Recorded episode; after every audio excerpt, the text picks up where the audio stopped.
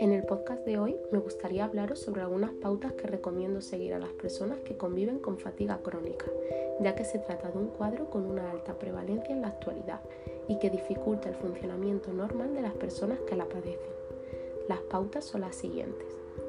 La fatiga crónica es un síntoma invisible, por lo que es muy recomendable que informes a tu entorno sobre tu estado de salud actual, para que puedan comprenderte y ayudarte mejor. Haz un registro escrito en el que anotes cómo te sientes cada día a nivel físico y emocional. Esto puede ayudarte a identificar qué fue lo que causó una recaída en un día en particular. Es muy importante que escuches a tu cuerpo y aprendas a seguir su ritmo, Quizás un día te sientes con energía de realizar un mayor número de actividades y sin embargo otro día te encuentres sin fuerza. En esos días no te culpes, no te centres en aquello que no has podido hacer. Felicítate por aquello que sí que has podido realizar.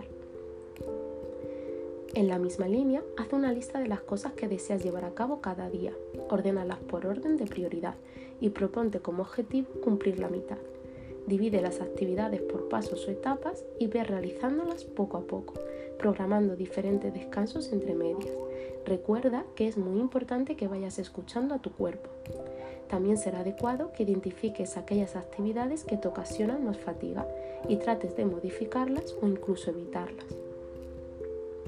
Por otra parte, es importante que no te quedes en la cama, que cuides tu higiene y que te vistas cada día, adoptando una actitud abierta y dispuesta ante tal situación y teniendo en cuenta que en cualquier momento que lo requieras podrás sentarte o tumbarte a descansar.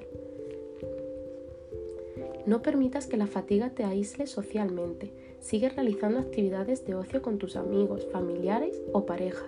Es importante que las personas con las que te relaciones entiendan tus necesidades y limitaciones. Evita relaciones que sean físicamente y mentalmente agotadoras, al igual que personas o situaciones que te estresen.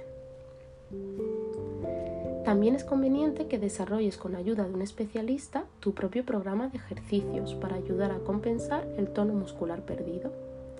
Y por último, no permitas que la fatiga crónica llegue a ser tu identidad. Acepta la realidad de tal cuadro, de sus limitaciones y de los efectos que tiene en tu vida diaria pero no asocies la fatiga crónica al valor de tu persona.